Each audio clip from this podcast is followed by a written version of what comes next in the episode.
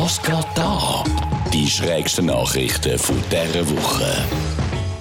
In Deutschland ist ein Einbrecher überführt worden, weil er beim Einbruch von einer Wurst abgebissen hatte. Einbrechen ist halt einfach auch ein Knochenjob, da kommt man halt mal Hunger über. Ja, überführt worden ist der Typ dann übrigens wegen einem DNA-Abgleich. Und das Gute, der Dieb mit grossem Appetit sitzt schon hinter Gitter, das zu Frankreich wegen einem ganz anderen Verbrechen. Schön habe ich aber vor allem gefunden, dass es die Geschichte bis in die englische Presse geschafft hat.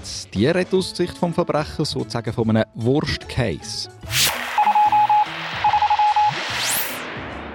Auf dem Flugfeld der Air Force One konnte ein Eindringling verhaftet werden, der sich wegen aufgesetzten Mausohren verriet.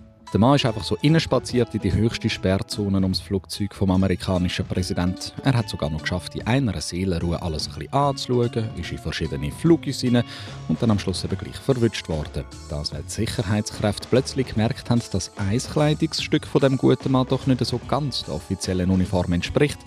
Es war eine neonpinke Wollkappe mit zwei Bömmel über den Ohren, die ein bisschen aussehen wie Mickey Maus Ohren. Ich finde es eigentlich noch schade. Ich finde das eine super Ergänzung zu praktisch jeder Uniform.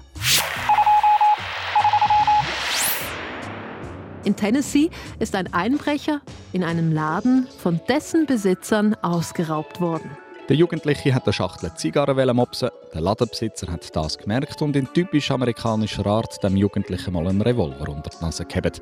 Der hat dann die Zigarren abgeben, genau gleich wie sein Handy und seine Bankkarte.